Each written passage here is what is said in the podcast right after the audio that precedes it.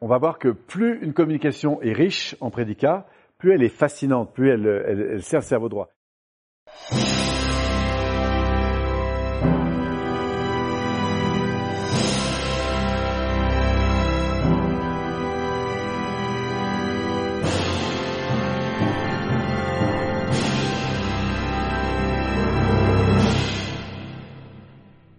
Un autre indicateur qui apparaît sur à peu près tous les visages que vous rencontrerez, c'est les mouvements d'yeux.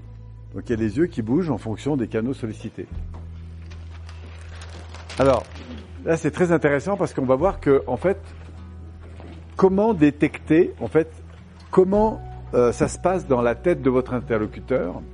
Notamment, imaginez que vous puissiez euh, enrichir votre interaction avec vos enfants, avec vos conjoints, avec vos familles, simplement parce qu'à un moment donné, vous êtes en interaction avec eux et que vous allez mieux capter dans quel canal sensoriel eh bien, ils vont fonctionner. Alors vous allez me dire, oui, mais alors si je passe son temps à regarder ses yeux et ses machins, j'écoute plus ce qu'il raconte. Bon, évidemment, faut pas faire, faut pas perdre le fil de ce qu'il raconte. Mais on va voir que, avec un petit peu d'attention, on peut vraiment enrichir la qualité de l'interaction. Et ça marche vraiment bien avec les enfants, notamment. Parce que, euh, on va voir que les systèmes sensoriels fonctionnent énormément. On peut aussi, on va le voir parfois, détecter des dissonances. Il y a même euh, qui ont utilisé ces techniques pour apprendre à capter, on voit ça dans la police, à capter de savoir si la personne vous raconte des histoires ou pas. Mais bon, là, ça demande des entraînements un peu plus poussés. Mais sans aller jusque-là, déjà, observons ce qui peut nous servir au quotidien dans les relations qu'on a avec nos proches. Et on va le voir plus encore quand on communique avec une personne, notamment dans une phase d'accompagnement. Mais vous allez voir, ça sert tous les jours soit avec ses enfants, son conjoint, dans une relation commerciale. Euh, par exemple, José fait beaucoup de négociations. Et eh bien, on va voir qu'en fait, comment, grâce au mouvement des yeux, en complément avec les prédicats, il peut tirer des informations qui pourraient être fort utiles pour sa relation commerciale. Alors, l'idée, c'est d'observer les mouvements d'yeux. En fait, alors évidemment, c'est pas inventé par la PNL, c'est juste observé. Est-ce que vous avez remarqué, par exemple, que les, les visuels, ont tendance, quand ils vont chercher de l'information, à regarder en l'air. Par exemple, dans les bandes dessinées, si on veut représenter un personnage qui a tout d'un coup une idée, on lui fait monter les yeux en l'air, on met une grosse ampoule, dit autrement, tiens, tout d'un coup, il a une illumination, il voit, quelque chose est plus clair dans sa tête, il a une idée. Et on voit les yeux qui montent à peu près dans ces directions-là. D'accord? Donc ça peut être légèrement sur le côté, directement en vertical, et en fait, ça nous signifie, on va le voir, hein, tout à l'heure on va le tester par des, petites questions, vous allez voir, euh, ça signifie qu'en fait il va chercher là-haut de l'information. Alors, euh, vous savez, ça a fait dire beaucoup aux professeurs euh, qui, parlant à leurs élèves et qu'ils interrogeaient, dis donc, la, la réponse n'est pas inscrite au plafond. Vous avez déjà entendu ça? En fait, bon, il lève les yeux, c'est pas pour regarder le plafond, c'est parce que en levant les yeux, évidemment, il fait appel à des souvenirs d'ordre visuel. Ok? Donc les visuels, on va voir, montrent, enfin vont chercher de l'information au niveau visuel.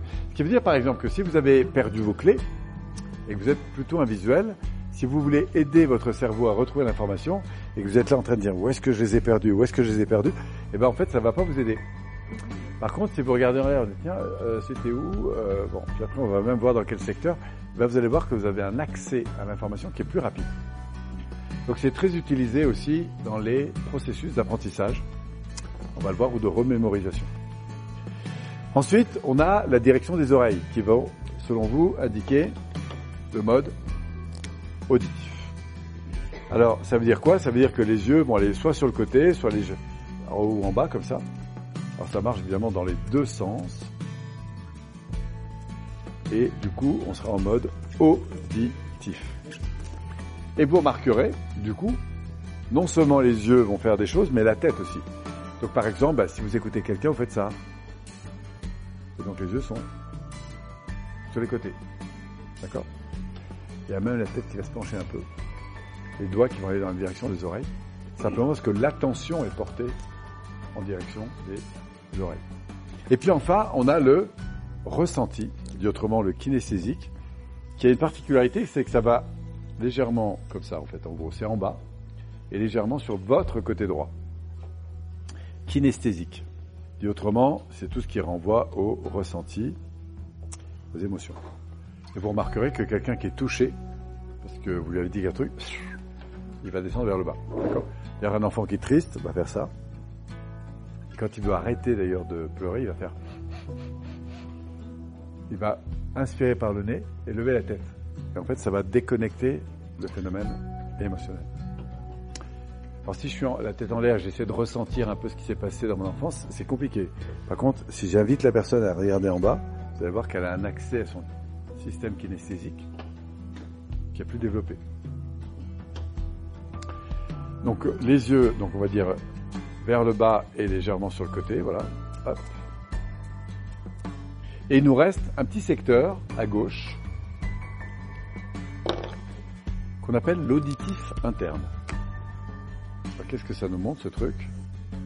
L'auditif interne, c'est en fait du dialogue interne. Donc la personne est en train de monologuer. Faire du monologue. Elle discute avec elle, elle analyse une situation, elle est dans une réflexion. Par exemple, euh, imaginez que vous êtes euh, à table, et puis euh, la personne est comme ça, elle regarde la tasse de café sur la table ou n'importe quoi. Vous voyez bien qu'elle ne regarde pas la tasse, mais les yeux sont en bas à gauche, et parfois elle a les, doigts en direction des oreilles. Et là, on voit qu'elle est en train de réfléchir, en fait, se, raconter un truc. D'ailleurs, ça me rappelle un truc, ce truc. Un jour, comme ça, j'allais courir avec un ami. Et puis, il me dit, tiens, toi qui fais de la psychologie, c'est vachement ces trucs-là. tu, m'expliques un truc. T'entends, je...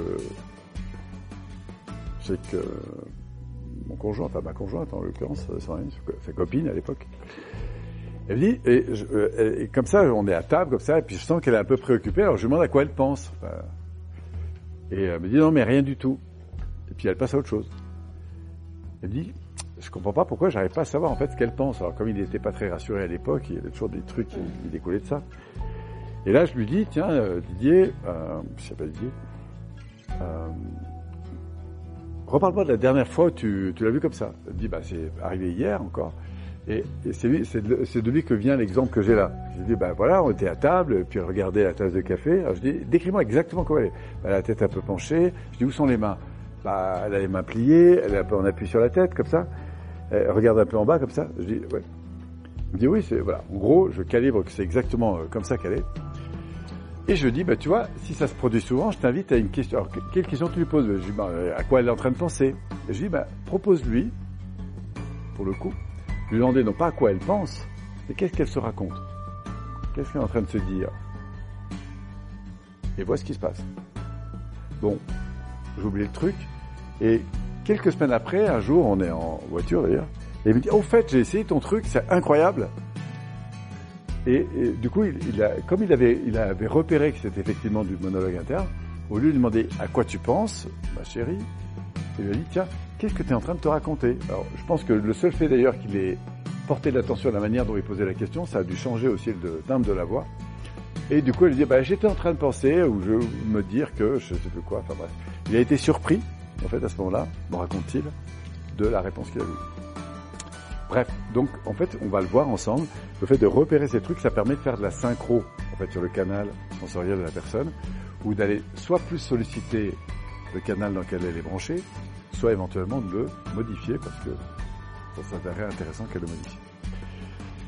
A une autre dimension que je n'ai pas évoquée, c'est le côté droit et côté gauche. À droite, c'est une tendance générale. On a plutôt tendance à mettre au fond ce qui est en lien avec le futur, c'est-à-dire ce qu'on est en train de construire, de réaliser. D'accord? C'est le monde construit, euh, que nous construisons, pardon.